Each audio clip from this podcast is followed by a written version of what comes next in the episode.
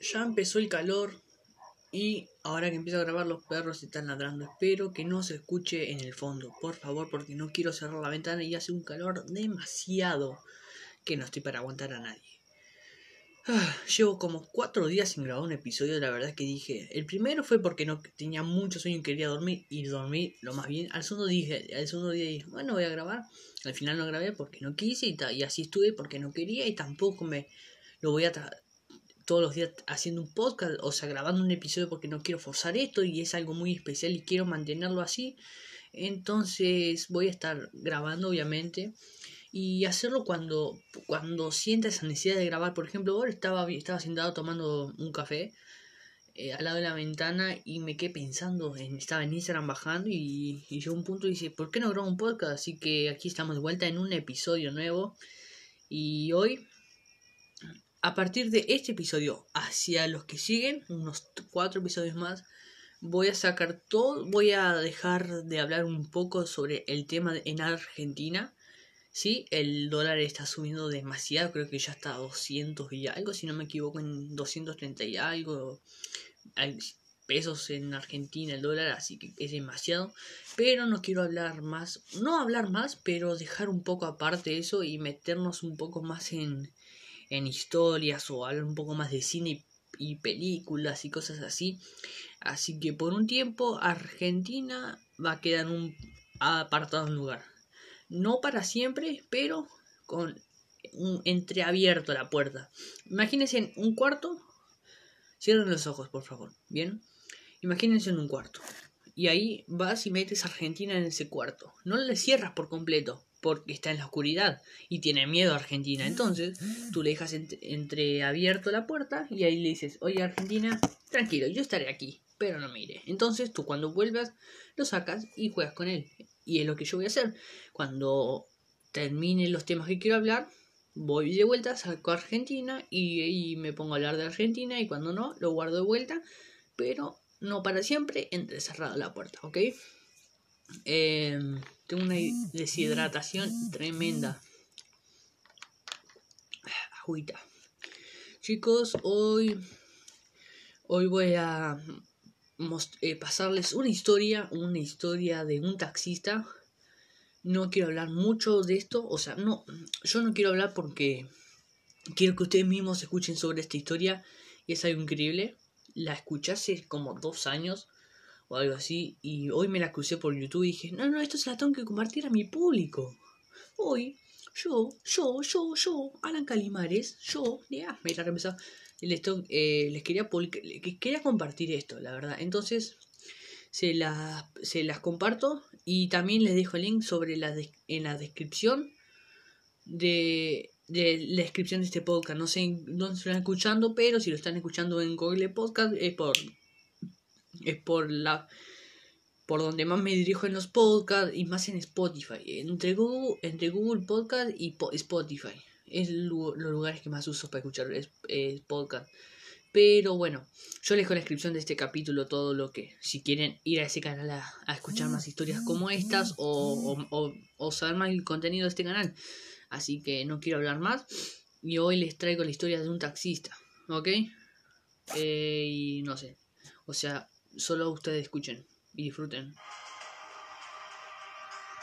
taxista estaba llevando a un cliente a su destino, cuando de la nada y de una forma bastante imprudente apareció otro coche. El taxista actuó con rapidez y pudo evitar un fatal accidente.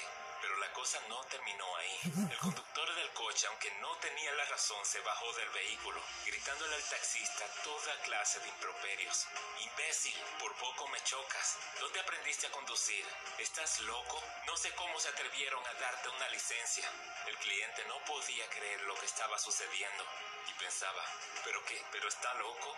En vez de disculparse, está culpando al taxista con una actitud tan agresiva que aquello estaba por convertirse en una Pero el taxista cambió el rumbo de los acontecimientos y en vez de enfadarse por tantas amenazas, haciendo oídos sordos, sonrió, lo saludó y retomó la marcha de su vehículo. Entonces el cliente le preguntó, ¿cómo haces para estar tan calmado? ¿Cómo puedes actuar con tanta ecuanimidad y hasta amigable con la persona que casi arruina tu coche y por poco nos envía al hospital? Bien, le dice el taxista, le voy a decir algo. Las personas muchas veces son como los camiones de basura. Van por el mundo llenos de rabia, frustración, insatisfacción, pesimismo, odio.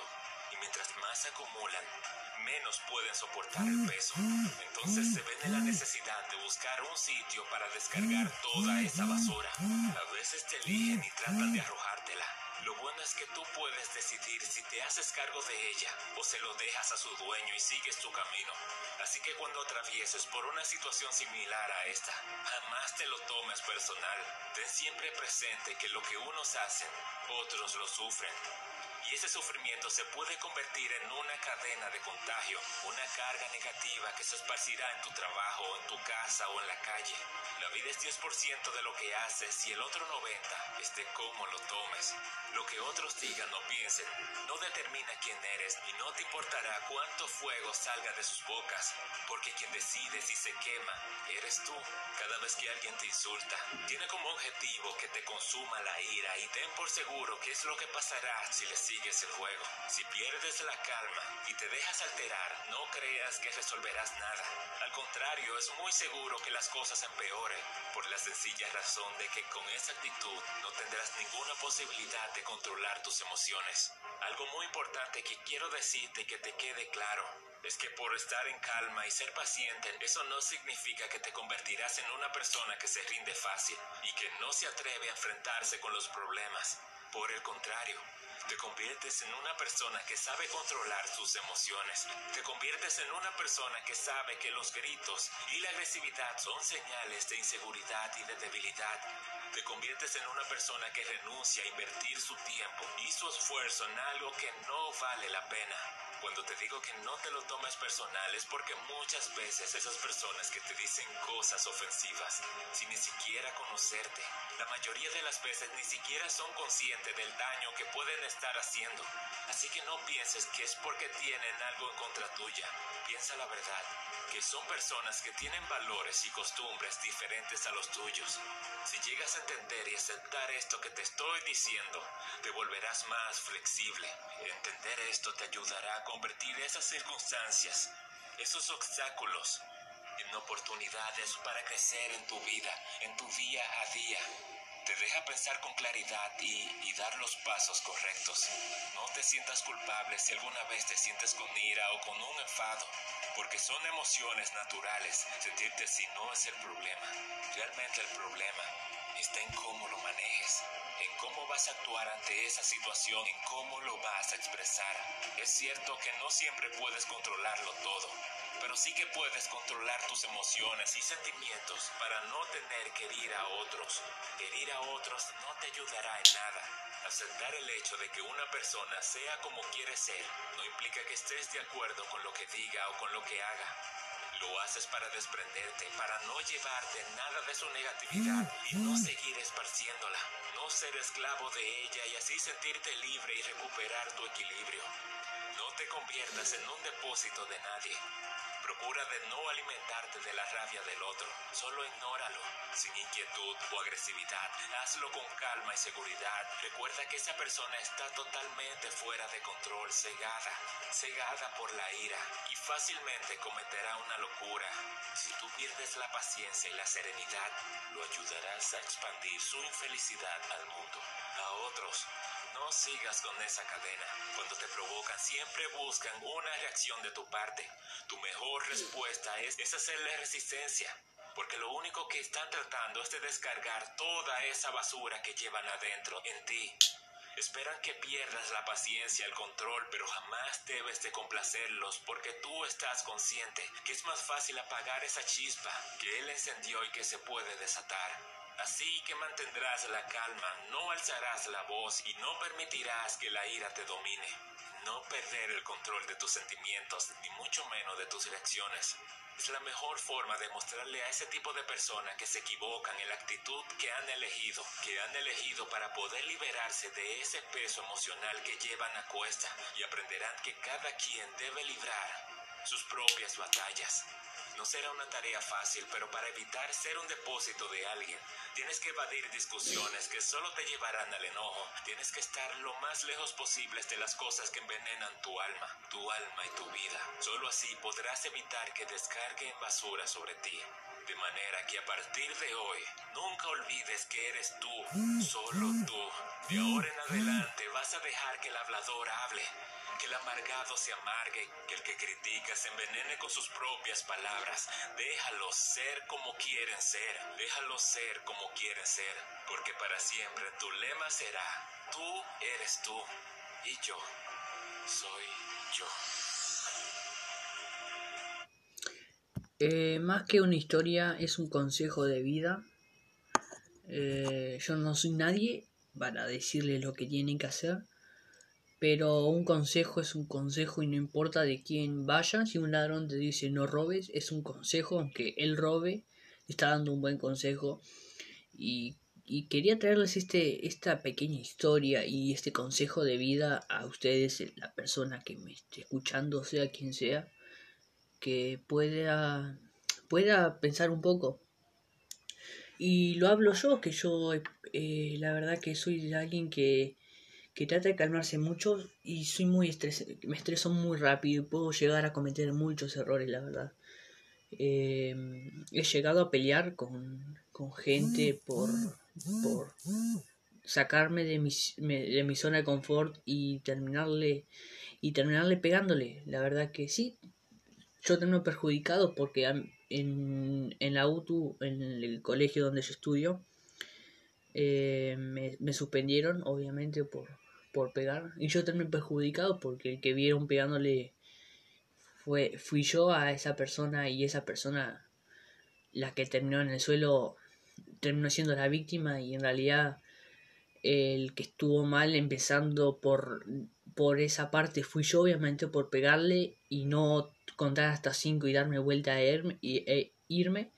Entonces la verdad que yo le estoy dando ese consejo y esa pequeña historia con ese consejo se las quiero compartir a ustedes para que también digan, ah, ok, o sea, muchas gracias y, que recapaciten un poco.